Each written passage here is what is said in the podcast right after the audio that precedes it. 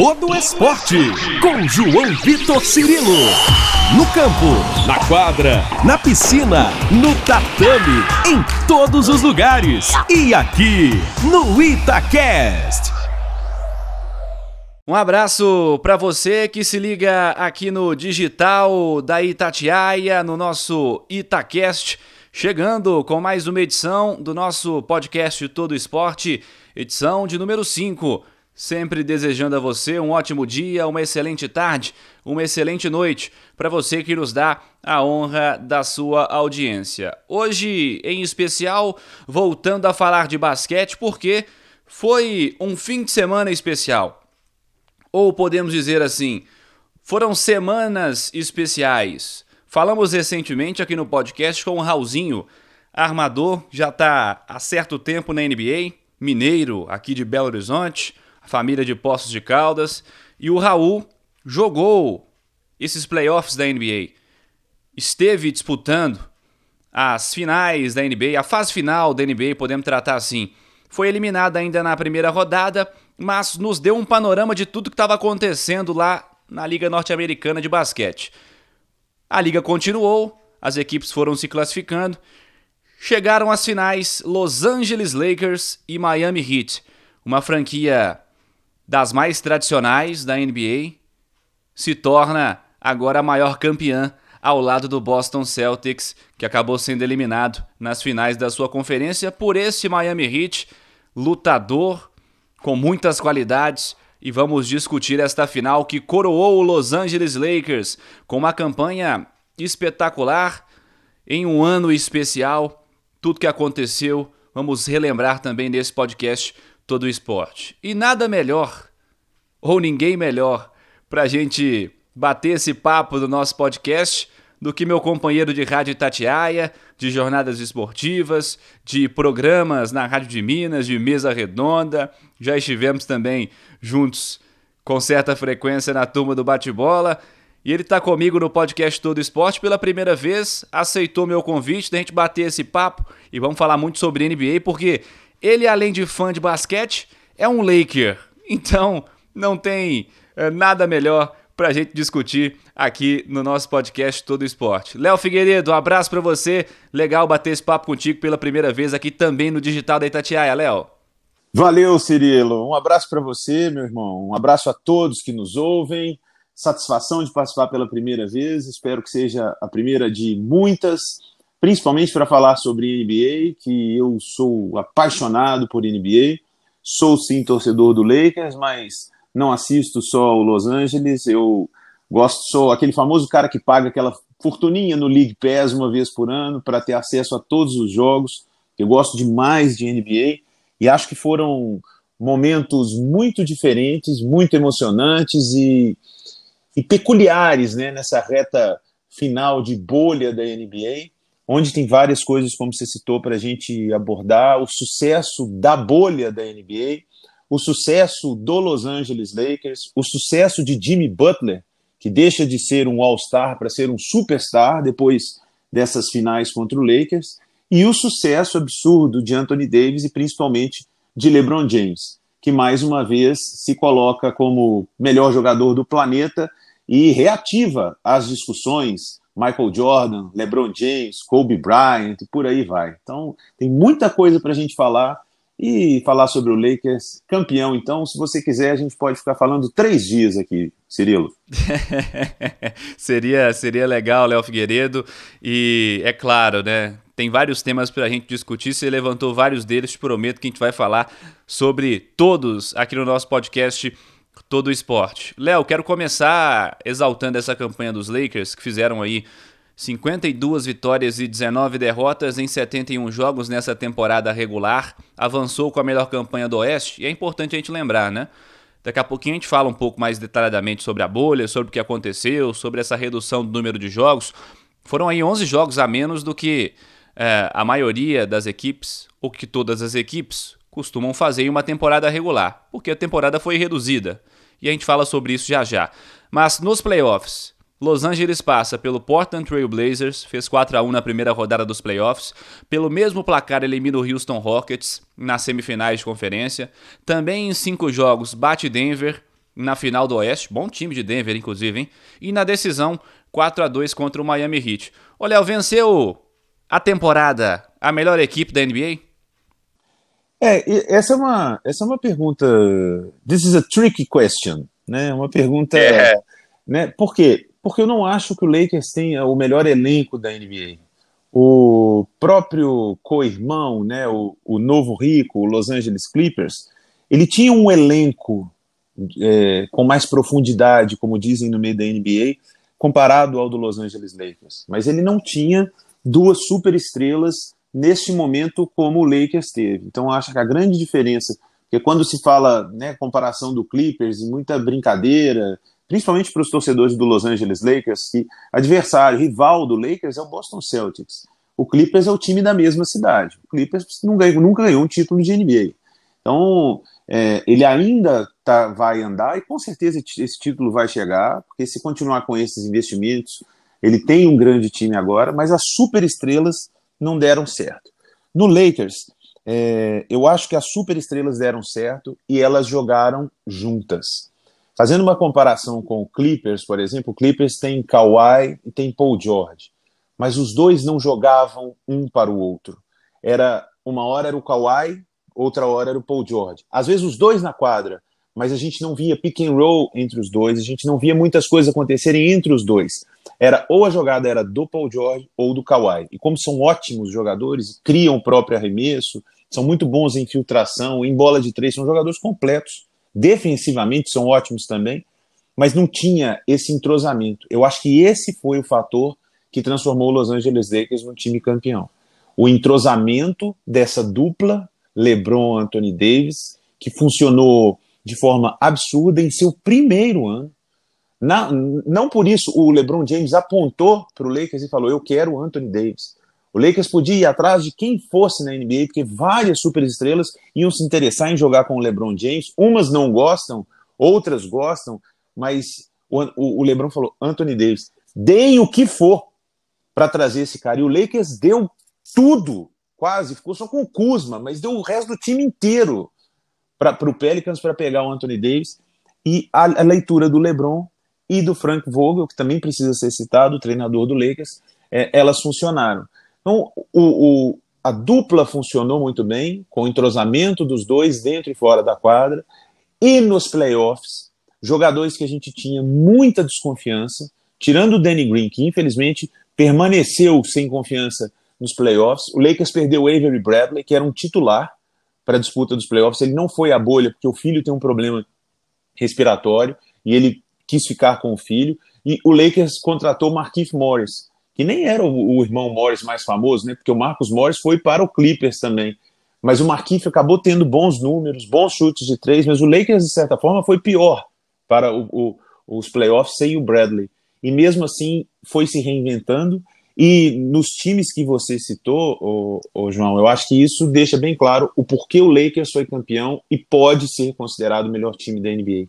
Porque ele bateu em times completamente diferentes.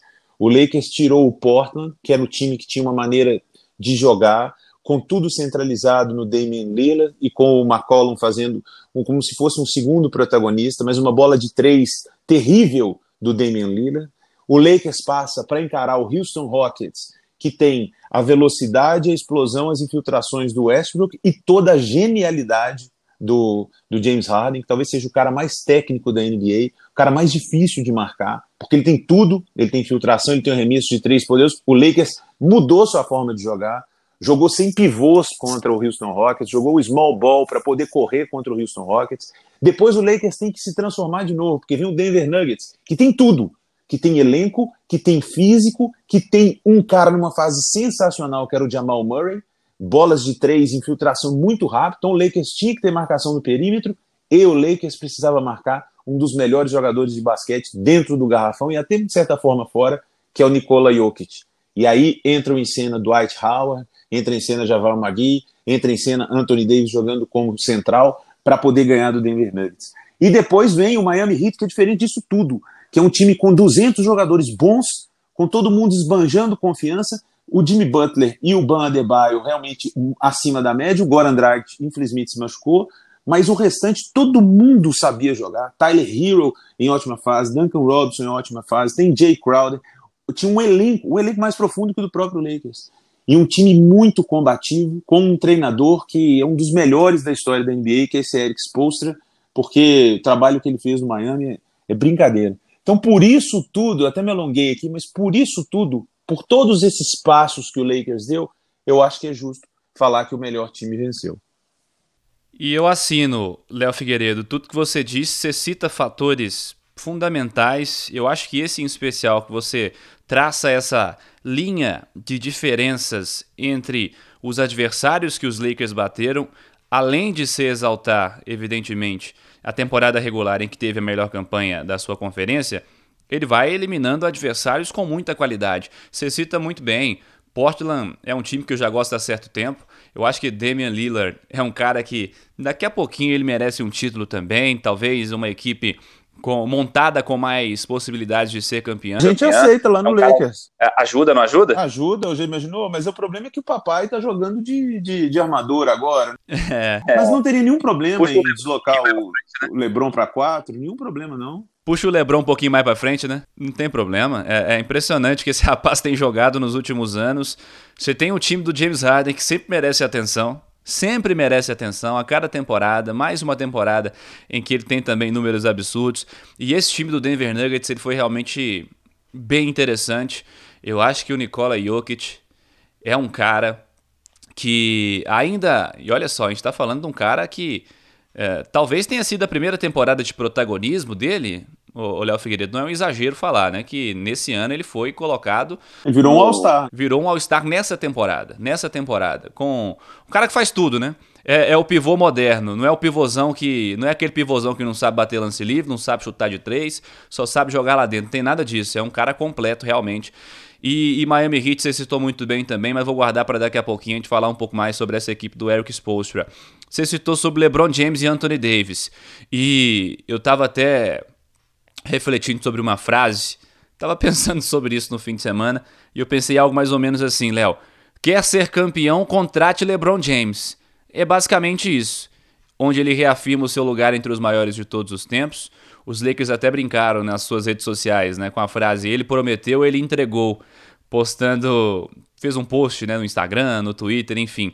Quarto título do LeBron, primeiro por Los Angeles, né? Ele tem dois por Miami e um por Cleveland também. São títulos em três equipes diferentes, em duas conferências diferentes. Agora com quatro troféus de MVP das finais e sobre os títulos diferentes também, importante destacar, né? Cleveland não é uma franquia vencedora. O LeBron nasceu em né, nasceu para o basquete em Cleveland e, e, ele saiu de Cleveland, foi para Miami, conquistou por Miami, que tinha uma conquista já na época. Ele conseguiu mais duas e aí retornou para Cleveland, prometeu, conquistou um título. E aí agora mais uma vez como melhor jogador das finais. O primeiro ano do LeBron para Los Angeles frustrado por uma lesão, né? A gente falou até um pouco recentemente sobre isso também. O time teve dificuldades para se classificar, acabou não conseguindo. E, e ele consegue, Léo Figueiredo, chegar nestes playoffs ao seu jogo de número 260 na pós-temporada. E aí ele se torna o maior jogador com partidas em playoffs em todos os tempos. E o detalhe, né, ele ultrapassa justamente o Derek Fisher, que é outro Laker. Eu acho que é importante exaltar tudo isso que o LeBron faz em quadra, além do que ele tem feito fora de quadra também, Léo, com seu papel é, como um líder da comunidade, aproveitando uh, o fator, o peso que ele tem como o maior jogador de basquete da atualidade, um dos maiores de todos os tempos. Ele lidera não apenas a liga, não apenas o seu time, mas ele lidera todo um discurso de conscientização para N fatores que nós vimos essa temporada. Então, Léo, acho importante falar do LeBron em quadra e fora dele. Quero te ouvir um pouco sobre isso, Léo. É, eu vi e quando o Donald Trump falou sobre a NBA, em mais aquela uma, uma, mais uma das pataquadas do presidente dos Estados Unidos, falando que a audiência da NBA tinha caído por causa dessas manifestações políticas, que a NBA era um esporte, não um palanque, e que por isso tinha caído a audiência, ela lamenta. Depois eu vi também outro post é, falando que a audiência da NBA caiu, foi das mais baixas da história, é, porque povo não aguenta essas manifestações políticas. Olha, eu, eu, eu penso uma coisa: é, que bom que a NBA então teve a audiência de pessoas que têm responsabilidade com a sua capacidade mental. Porque se você deixa de assistir a um esporte, porque as pessoas estão protestando em nome de paz, protestando contra a violência, protestando contra o racismo, contra o preconceito. Então, se você não concorda com isso, você realmente não faz parte do esporte. Não precisa assistir. Procure outra coisa. Vai ver um filme de violência, vai ver uma série idiota, vai ver os discursos do presidente dos Estados Unidos, muitos discursos do presidente do Brasil, para poder então se satisfazer com, com esse gosto que é seu. Cada um pode ter o seu. Agora, não é lugar para pessoas acompanharem a NBA que não tenham a sensibilidade de entender o porquê dos protestos contra a violência policial contra os negros nos Estados Unidos. E o LeBron James ele, ele encarrega tudo isso e ele paga por isso. Ele chama uma responsabilidade. Porque nós estamos conversando aqui, João, e, e eu espero que a maioria dos que estão nos ouvindo são pessoas que têm capacidade mental e intelectual de refletir sobre os problemas que o mundo vive e nos fazem pensar diferente nos fazem admirar certas tomadas de atitude, apoiar tomadas de atitude. E, e isso o LeBron James ele puxa assim de forma absurda. E não é piegas. E a maior prova de não ser piegas é que o LeBron James não escreveu mensagem na camisa dele. Vários jogadores Sim. colocaram, no próprio Lakers tinha, o Magui tinha, é, vários jogadores colocando mensagens contra a violência, contra o racismo, pedindo mais educação, tipo, é, é, abertura é, para os negros nos Estados Unidos, o LeBron James falou: não, o meu momento de protestar é ali. Na hora que eu entro em quadra, sou eu. Sabe? E isso, isso é tão grande, cara. E os números que ele tem, e aí entrando na, na voracidade que ele tem de ser o melhor, de conquistar, que, que é uma situação que só os grandes craques têm, que, que, é Cristiano Ronaldo, que é Messi, que é Michael Jordan, que é Kobe Bryant, que é Rafael Nadal, Djokovic. Em todos os esportes você pode pegar caras assim. Só que o LeBron, e aí vem para aquele momento para a gente causar um pouco nas redes sociais, né? Para a turma xingar a gente no podcast. Cara, eu acho que não dá para comparar LeBron James e Michael Jordan, porque o basquete é completamente diferente da época de um e de outro. O Michael Jordan foi o maior jogador da sua geração e tecnicamente, absurdamente, talvez o maior de todos, o, o maior eu não diria, o melhor de todos tecnicamente. E, é, além de tudo, o aspecto mental, né? É, não, e depois dele vem Kobe Bryant, que era a cópia do Michael Jordan.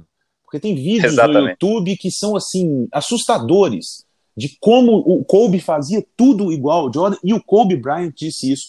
O LeBron James não joga como Jordan, ele não joga como Kobe. O LeBron James é um cara que fisicamente ele explode perto dos adversários, e mesmo com 35, 36 anos, ele ainda é consegue sobressair fisicamente, ele tem uma, uma qualidade técnica em todos os fundamentos, porque ele marca, ele defende muito mais do que Kobe e Jordan já defenderam uma vez na vida, até pelo fator físico, e ele tem um QI, como eles dizem nos Estados Unidos de basquete, que é uma coisa de outro mundo. Porque eu vi Kobe Bryant e Michael Jordan jogar. Vi muito mais o Kobe já entendendo de basquete né? Então não é nem meu coração Laker falando sobre o Kobe, não. Então eu vi o Kobe fazer coisas quando eu já entendia taticamente do jogo e da importância dele. Mas como ele e o Jordan eram centralizadores. O LeBron James foi centralizador até o Lakers. Essa temporada do Lakers, do LeBron James dando um passo atrás, eu vou jogar de armador, e ele já bateu o recorde de assistências na temporada. Ele, é, ele era um cara que enterrava, que penetrava, que jogava como ala, jogou algumas vezes como pivô. Nessa ele foi jogar como armador. E ele se transformou no melhor armador da liga. Então, se esse cara não é o melhor jogador de basquete do planeta, não tem jeito. Porque ele fez tudo. Ele conquistou tudo. Ele jogou em todas. Então, ah, mas se colocasse no um contra um LeBron e Jordan, sei lá, seria do caralho ver um negócio desse. Mas são basquetes em épocas diferentes. Michael Jordan tinha é, fisicamente é, um momento que não era tão privilegiado quanto o do LeBron para o Jordan e para os adversários. O basquete não era tão rápido. O basquete não tinha tanta cesta de três. Hoje são 200 tentativas de bola de três no jogo. E na época do Michael Jordan, o era um décimo né, 20% disso. Então o basquete mudou e o LeBron foi capaz de ganhar naquele estilo de basquete no intermediário e agora nesse novo basquete. Por isso que eu acho que ele merece muitos elogios. E se a maioria considera o Jordan o maior jogador, então que coloquem ali um banquinho do lado dele para o LeBron James, porque esse é o lugar dele.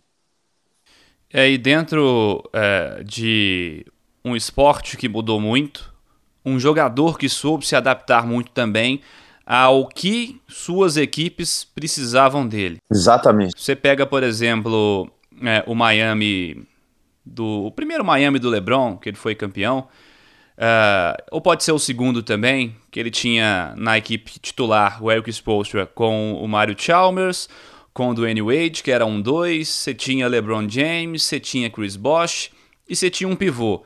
Naquele time o LeBron já jogou de pivô. Você tinha até o Donis Haslem, que está hoje com 40 anos aí, quase que como um auxiliar do Eric Spoelstra, mas esteve entre os relacionados nessa temporada também, acabou não jogando com certa frequência, né? Mas enfim, um cara importante da equipe também. Você já percebeu o LeBron James de pivô? Já percebeu o LeBron James jogando um pouco mais é, na posição 4 como um ala pivô para jogar mais dentro do garrafão? Eu me recordo, não me lembro se o Zé Boquinha, comentarista da ESPN, José Roberto Lux, grande comentarista, um grande personagem do basquete brasileiro, não me recordo se foi dele que eu há algumas temporadas com o LeBron ainda por Cleveland, ele dizendo que o LeBron é, precisava aproveitar o seu fator, a sua força dentro do garrafão, justamente por esse fator físico que ele tem, por essa, por essa força que ele tem. Mas a inteligência, a, esse, esse fator meio camaleão mesmo, assim, do LeBron James é, nas temporadas, ele demonstra que é um cara que não está limitado ele não é um ala, ele não é um ala pivô, ele não é um armador, ele é tudo isso, ele consegue desempenhar tudo isso.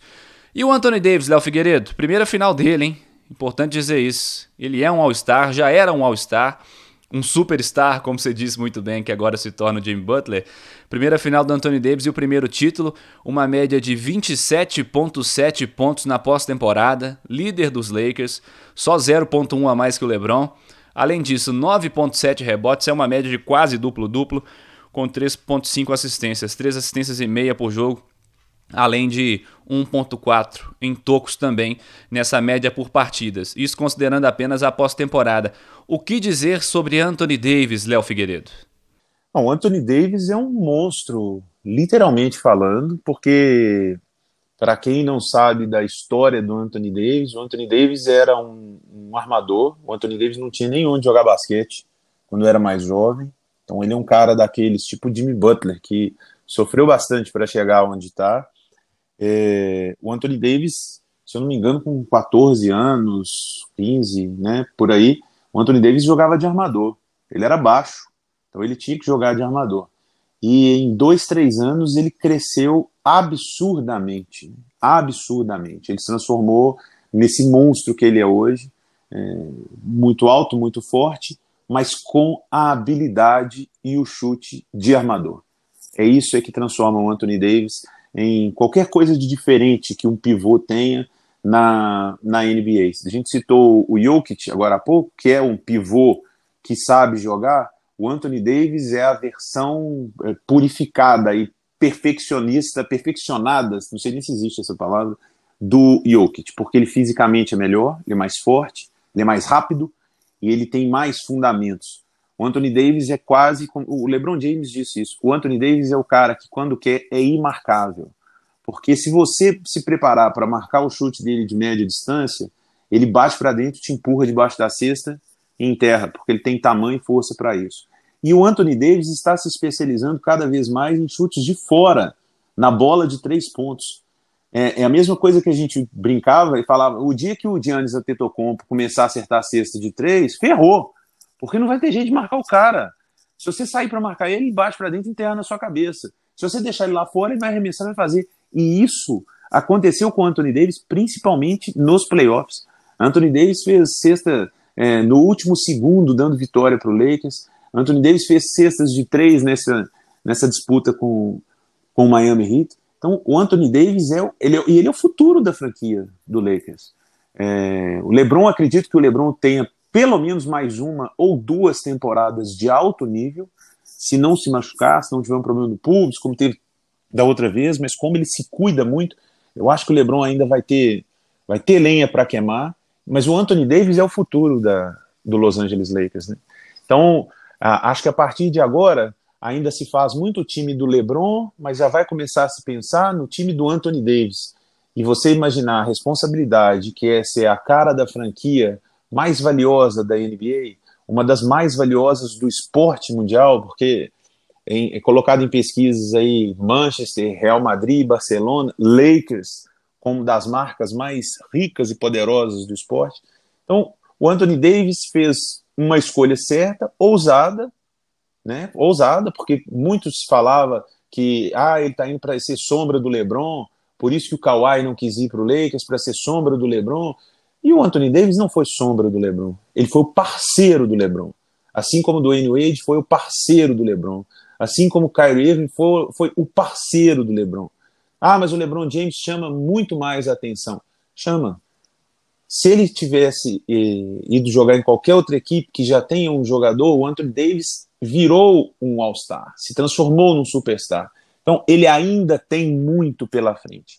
E muito bom para o Lakers que conseguiu essa química entre os dois. Porque se o Davis chegasse enciumado que o time era do LeBron, ele não teria se desenvolvido e provavelmente o Lakers não teria jamais conseguido o título. Ele teve a humildade de respeitar que o momento é do LeBron e ele teve tanta humildade de fazer isso porque no, no, no quinto jogo, né, no quinto Lakers perdeu, no, no quarto jogo ele não jogou, ele jogou para marcar o Jimmy Butler porque o, o, Foi. o porque o, o, o, time precisava daquilo. E ele, ele falou: não, o Lebron joga e eu seguro a defesa. Eu vou marcar o Jimmy Butler. E ele, ele eliminou o Jimmy Butler no jogo. Ele fez poucos pontos, mas ele defensivamente foi um monstro. Ele, inclusive, eu acho que é uma sacanagem terem dado esse prêmio pro, pro Giannis, porque o Giannis é um, é um fenômeno, mas defensivamente o Giannis Antetokounmpo não, não teve a temporada que o Anthony Davis teve. Mas também isso se considera muito da preseason, né? Porque o Giannis não jogou praticamente os playoffs, porque saiu cedo para o Miami, e o Anthony Davis foi absurdo. Então ele teve essa humildade. Não vou, deixa o LeBron gastar o tanque para armar o time, para fazer os pontos, e eu vou segurar aqui atrás. E acho que essa humildade que ele teve foi fundamental para o título e que ganha muito, mas ganha muito o carinho dos torcedores e o respeito dos outros jogadores da NBA também. Eu me lembro do Anthony Davis, aí eu tenho que fazer um exercício de memória, porque minha cabeça não é tão boa quanto a sua, Léo Figueiredo. Ah, tá. Mas, quando o Anthony Davis surge, ainda muito garoto, e é convocado pela primeira vez para a seleção principal dos Estados Unidos. E ali eu não acompanhava o basquete com o mesmo afinco que eu acompanho hoje.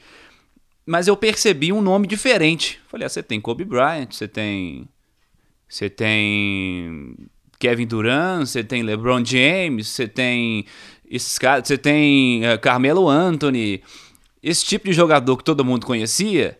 E aí surge o Anthony Davis, que é um cara que todo mundo fala que vai ser bom, mas eu falo assim, tá surgindo ainda, né? O que, que tem para falar desse cara? O que, que, será que ele vai, é, como é que será que ele vai se desenvolver? E ele já era tratado como um futuro All-Star e isso acabou sendo comprovado é, na sequência, nas temporadas seguintes, e é realmente um cara diferente, um cara especial. Esse comparativo que você faz com o Giannis realmente é, me faz refletir sobre isso, porque acho que foi até contigo, acho, na redação, que a gente falava, se esse cara começar a chutar de três, o Antetokounmpo, né? Se esse cara começar a acertar a bola de três pontos aí, se ele melhorar o arremesso dele, vai ser difícil segurar. O Anthony Davis já tem isso, já tem isso agora pronto. Isso o diferencia sim. Tô contigo, Léo. Anos difíceis para quem sempre esteve entre os maiores, Léo Figueiredo. Dez anos longe da real história dos Lakers, que é um tradicional campeão, e agora o maior campeão. Quer me fazer chorar? Não, não, sem, não vou botar aquela trilha triste no fundo, não, pode ficar tranquilo. Igual aqueles programas de TV, né? Mas o, os Lakers, tradicionais campeões, e agora o maior campeão e estava sem ir aos playoffs desde 2013, sem conquistar desde 2010. E, e a conquista e a, o fator vencedor, ele volta em um ano especial sobre tudo que está sendo dito, sobre tudo que está sendo destacado. porque em janeiro, em 26 de janeiro, o Kobe Bryant nos deixava naquele trágico acidente, ainda aos 41 anos, ele que é o cara da franquia, ou um dos caras dessa franquia que já teve outros grandes caras, outros grandes craques. E aí, só para você ter uma ideia né, do que isso representa, das 17 conquistas dos Lakers, cinco contaram com o Kobe, né? E nas duas últimas, em 2009 e 2010, ele foi inclusive o MVP das finais, que agora o LeBron James conseguiu também. Ô Léo, eu quero te ouvir sobre essas duas situações. A primeira, sobre o retorno ao posto onde os Lakers sempre estiveram, mas já não estavam há certo tempo. E isso acontecer justamente num ano tão representativo para a franquia, Léo. É, cara. É... Não precisou da trilha triste, não, viu, o, Cirilo? Eu, eu sabia. Eu, é, eu, eu ainda eu ainda não superei, né? Acho que é, demora, vai demorar mais. Eu ainda não superei a, a morte do Kobe Bryant. É, Kobe Bryant não era só jogador do meu time, Kobe Bryant era meu ídolo. Eu tenho coisas do Kobe, camisas, bonequinhos, chaveiros e tudo. Eu tive como como meta de vida, meu sonho era entrevistar o Kobe Bryant. Cadu brinca comigo, porque o Cadu conseguiu né, estar com o Kobe Bryant, e ele falava que só, só lembrava de mim. Eu fui a Los Angeles por quatro vezes para tentar ver o Kobe jogar. Nessas quatro vezes o Kobe se machucou. A última, então, assim, foi uma coisa de, de surreal, que eu estava com a Gil em Las Vegas, não sei se a gente estava na lua de mel, e a gente ia no outro dia de manhã pegar o carro em Las Vegas para ir para Los Angeles para assistir o jogo eu estava tomando banho, e era esses hotéis de Vegas são todos bacanões, tinha uma televisão no chuveiro, e eu tomando banho eu vejo a notícia de que o Kobe Bryant tinha se machucado e, e não ia jogar o próximo jogo, que era o jogo que eu tinha saído do Brasil para ver. E me bateu um desespero absurdo e uma tristeza. Então você vê, é, e eu, mas eu mantinha a esperança de um dia entrevistá-lo, de poder estar, aquela coisa de, de idolatria mesmo. E quando o, o Kobe faleceu, é, além de ter sido, ter sido um dos dias mais tristes assim, da minha vida, por essa idolatria, e por ter envolvido a Giana e a relação que ele tinha com a Giana, e eu tenho uma filha também que tem que é muito novinha, mas que eu crio a mesma coisa, eu, eu me inspirava no Kobe na relação dele com, com a Giana, no, no tratamento ali do dia a dia, nas brincadeiras, no trazer para o esporte, é, se eu trouxer a Rafa aqui agora, ela vai falar o nome dos jogadores do Lakers, já sabe, até o KCP, ela fala KCP! Então, é, eu é, acho fantástico. É, foi muito, foi muito doído. E ganhar o título nesse ano, cara, com o LeBron James no time, porque aí é que o torcedor do Lakers, o torcedor do Boston pode ter 17 títulos igual ao Lakers, mas o torcedor do Boston não teve Karim Abdul-Jabbar, Magic Johnson, é, West, LeBron James, Kobe Bryant, Shaquille O'Neal, os dos maiores jogadores da história do basquete, você pode pegar que uns 70% foram campeões no Lakers. Então o Lakers não foi um time de uma dinastia só. O Lakers foi o maior e é o maior da NBA por isso. Eu posso olhar para trás e pensar, eu vi Magic Johnson jogar pelo Lakers, eu vi Kobe Bryant jogar pelo Lakers, eu vi LeBron James jogar pelo Lakers. Numa boa, só faltou o Michael Jordan na volta dele ter jogado no Lakers também, porque aí podia acabar a NBA e falar que era só o Lakers. Ô, Léo, vou te dar um tempo para você engolir o choro aí, você dar uma respirada. Vamos falar também da temporada da NBA e, e é só. É, é importante, Léo. Quando eu pensei em, em, gravar esse podcast, e aí a gente brincava na redação e falávamos assim: Falei, ô Léo, se os Lakers forem campeões, eu vou te convidar, mas se o Miami for campeão, não vou te chamar, não, tá bom? mas aí você falou, não, então tá, então você encontra outro, então. Se o Miami for, for campeão também, eu não quero, não quero comentar, não quero estar contigo. Digo não, brincando, evidentemente. Mas eu acho que quando os Lakers conquistam, é, é ainda melhor porque ter pessoas que conheçam tanto da franquia, que estejam tão próximos assim, que já estiveram lá para acompanhar de perto, para sentir essa emoção, é realmente legal. E o papo tá muito legal, tá até. Perdoa é. a, a intromissão, mas aqui é tem essa, né? Aliado a isso que essa temporada significa para mim, o Lakers ganhou um título no ano em que eu entrevistei o LeBron James. Cara. É que tá bom ou quer mais? É, tipo, porra, é, só faltava entrevistar o Zidane. Vou, falta essa ainda, isso vai acontecer um dia ainda. Aí fica bom. Olha, uma temporada diferente, quase durou um ano inteiro. A bola subiu pela primeira vez em 22 de outubro de 2019 e o jogo final da temporada regular deveria ser em 15 de abril e as finais deveriam ser em junho. Teve a pandemia, está tendo a pandemia e pelo visto está longe de acabar ainda. Os jogos foram suspensos por conta disso e ainda restavam entre 15 e 19 jogos aí por equipe, mais ou menos isso. A liga se reorganizou, anunciou um plano aí para a retomada dos jogos em Orlando montou uma bolha no mundo mágico da Disney, diria Rômulo Mendonça, eram 13 times do Oeste, 9 times do Leste que tinham aí chance de classificação. Deixa eu relembrar uma fala aqui no nosso podcast Todo Esporte do Raulzinho, que foi nosso convidado há duas semanas.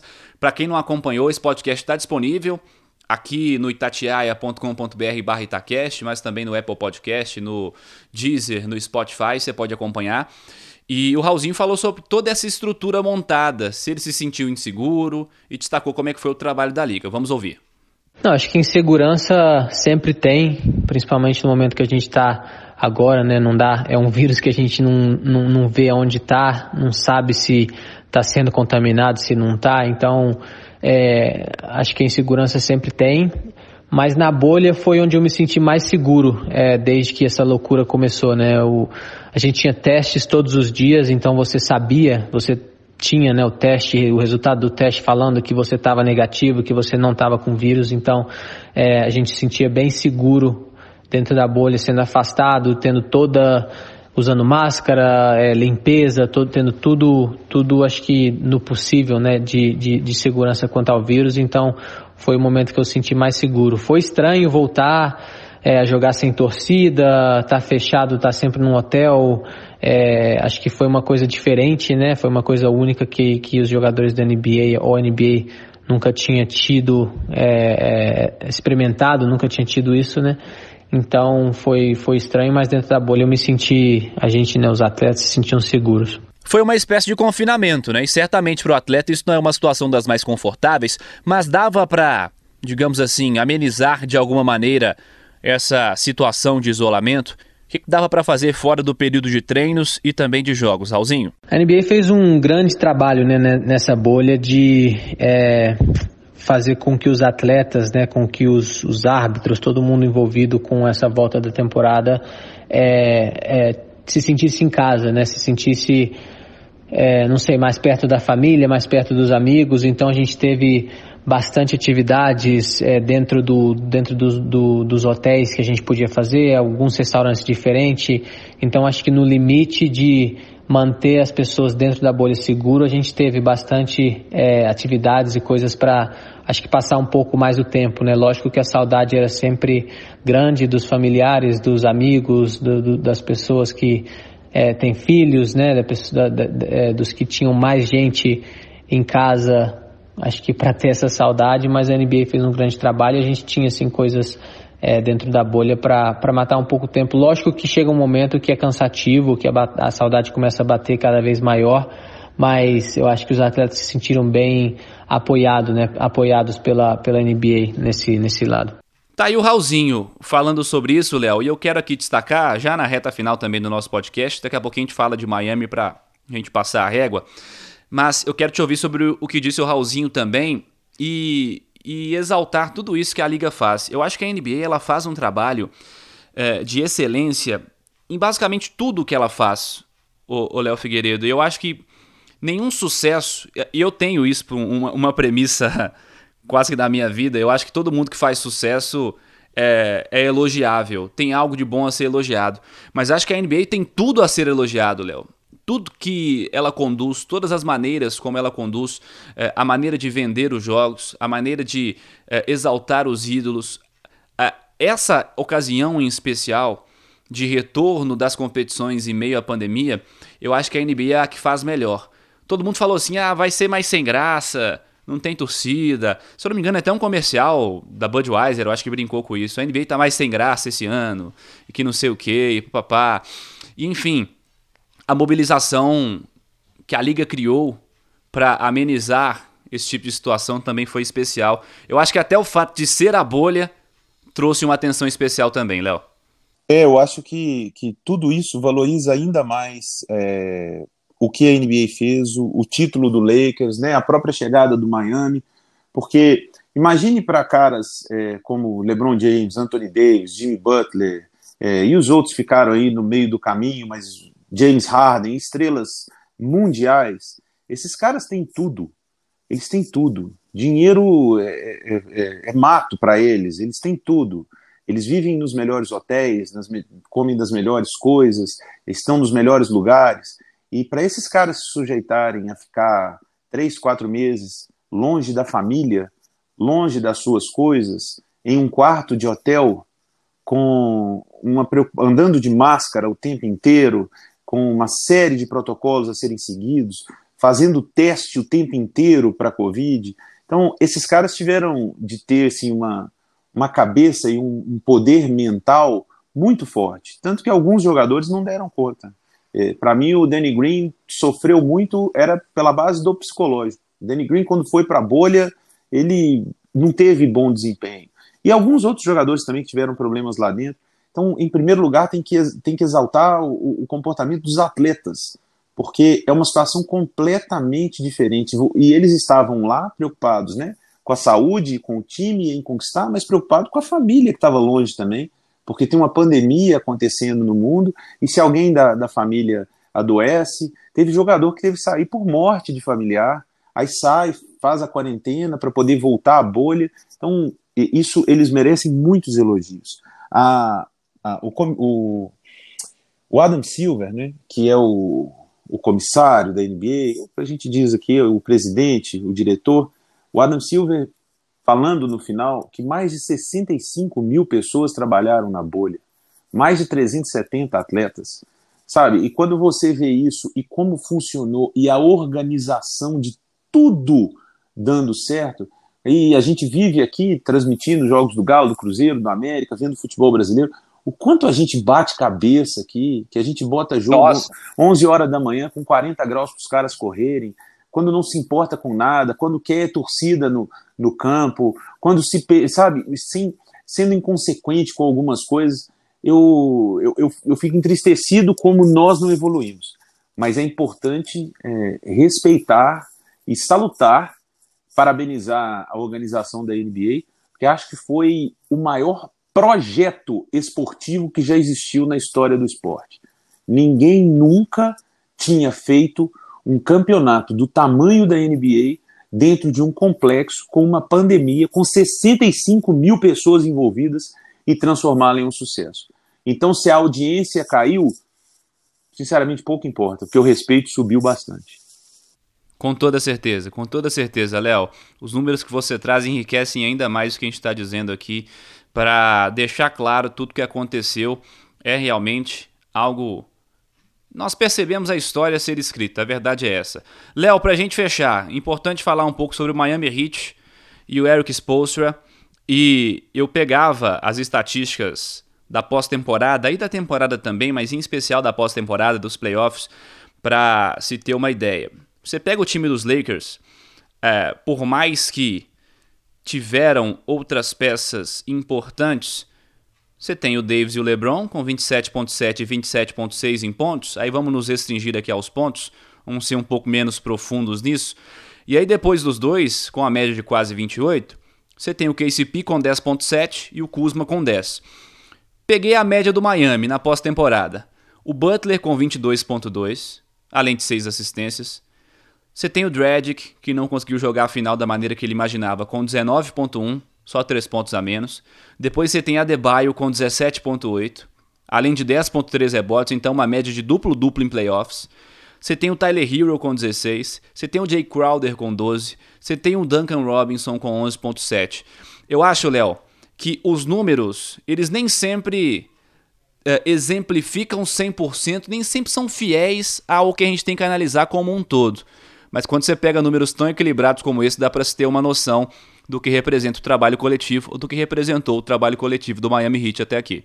É, o Miami Heat era um time de uma transição mutante, porque o Spolstra conseguia ter um small ball muito rápido, né, com o Tyler Hero, que é um fenômeno, é um moleque que já bateu o recorde aí na recorde, como queiram, na, nos playoffs, né, de jogador mais jovem. Teve um jogo contra Boston de 37 pontos. Um verdadeiro absurdo. E a coragem que ele tem de arremessar de qualquer lugar da quadra, de bater para dentro. Então, além disso, o Duncan Robinson tem uma história fenomenal. É, o Duncan Robinson, por muito pouco, não parou de jogar basquete, queria ser jornalista esportivo. E o cara chegou numa final de NBA, o jogo fez sete bolas de três.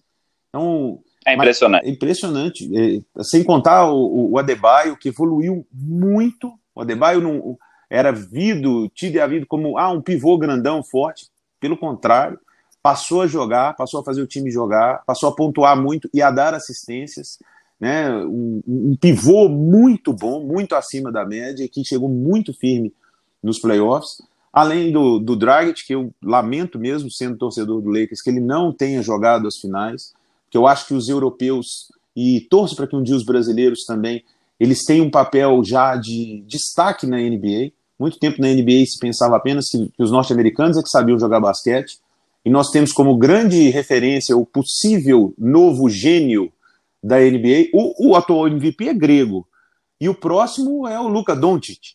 Então, é a mostra de que o basquete é mundial, ele não é só norte-americano. E a NBA abriu suas portas para os estrangeiros, e o Draghi é um armador muito bom.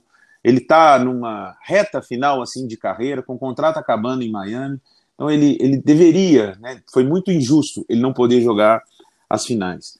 E o Jimmy Butler, que tem uma história de vida e de situações dentro da NBA, o Jimmy Butler deixou o Minnesota porque falavam que ele era ruim de grupo. Deixou o Chicago Bulls porque ele era ruim de grupo. Aí agora ele pegou um grupo e levou na final da NBA. Então será que quem estava certo era mesmo o Minnesota, era o Bulls?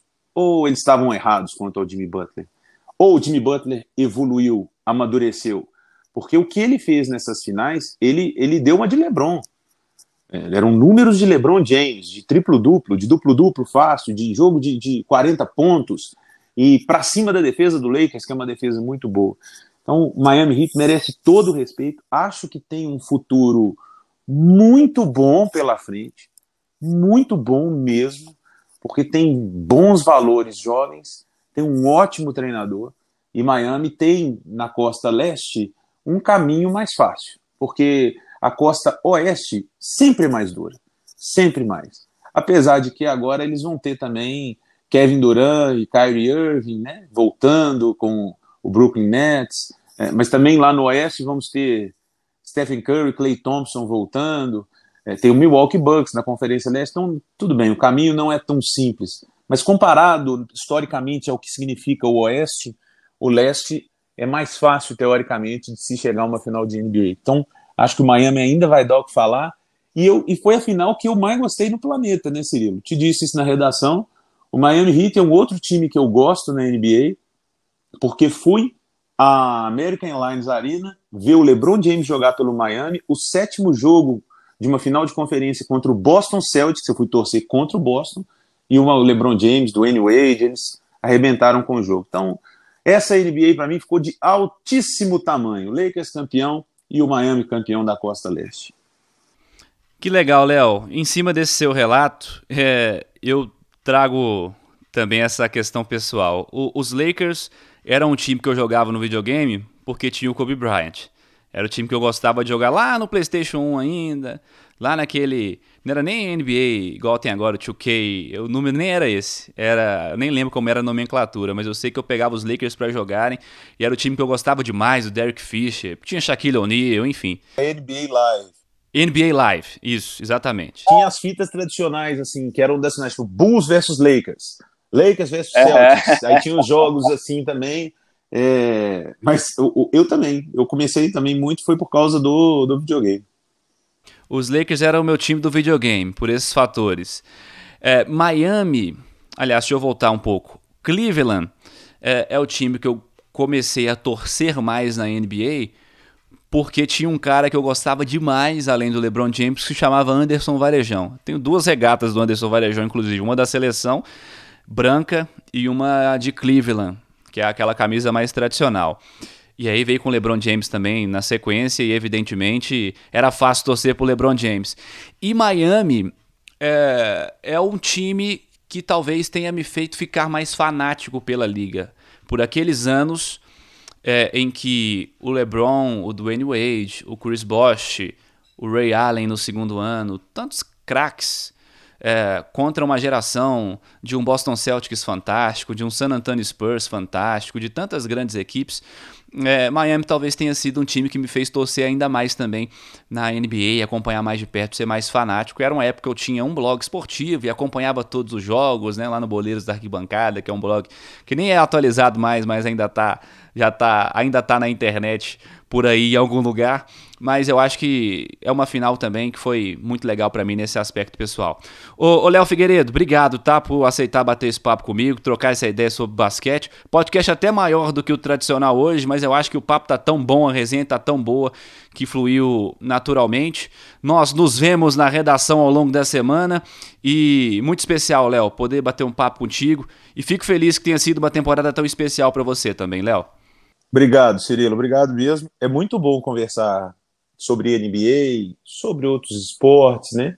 Com uma pessoa tão capacitada, porque eu gosto também, eu gosto muito de Olimpíadas, gosto de outros esportes. E você foi uma peça fundamental, um grande presente que a Itatiaia nos deu com a sua chegada, com a sua competência, com a sua alegria, com a sua lealdade. É muito bom dividir todos os espaços contigo. E agora eu vou desligar e me lembrei porque eu tenho que pagar uma promessa de três cestas básicas, das cestas de três hum. do Danny Green. Eu preciso ver para onde que eu vou mandar essas cestas, como é que eu vou elencar, né, eleger esses lugares. E vou comprar uma camisa do verdadeiro ídolo do Los Angeles Lakers. Quem? Já veio o Magui? Não. Quem? Alex Caruso. Vou ah, comprar Caruzão, uma camisa do Caro Show, porque camisa do Rajon Rondo eu já tenho. Então, meu irmão, olha aqui, adora. olha aqui, para encerrar bem o podcast. Olha quem chegou. Fala assim: Oi, gente. Oi, gente. Conta pra ele sobre a NBA do time. Peraí, é o... papai. Ah. Uma coisa. Ah. O papai. O papai. O papai está pronto, Cirilo. Então, pra gente dar tchau pro Cirilo, fala assim: tchau, Cirilo. Tchau, Cirilo. Fala pra ele assim: o tchau, seu Rafa. time tem o papai, Lebron, o Anthony, Davis, o Dani Uri. e o Casey. Ah, não tinha como terminar melhor isso, não. Um abraço, meu Cirilo. Um abraço, Léo Figueiredo. Beijo, Rafa Madri. Ela é especial. Eu adoro a Rafa Madri. Pessoal, obrigado, tá? Por acompanharem o nosso podcast Todo Esporte aqui no Spotify, no Deezer, no Apple Podcast, no itatiaia.com.br barra Itacast semanalmente, hein? Vamos falar de todos os esportes aqui na Itatiaia. Aguardamos também as suas sugestões. Pode ser lá no meu Twitter, no arroba João Vitor Cirilo, lá no Instagram, arroba João Vitor underline Cirilo. Pode ser, pode seguir o Léo Figueiredo também nas redes sociais, Léo Figueiredo MG. Pode seguir também, pode participar. E é claro, sempre pela Rádio Itatiaia, pelas nossas redes sociais. Semana que vem tem mais, pessoal. Obrigado mais uma vez pela audiência. Um abraço, ótima semana a todos. Você ouviu Todo Esporte com João Vitor Cirilo, seu esporte preferido passado a limpo.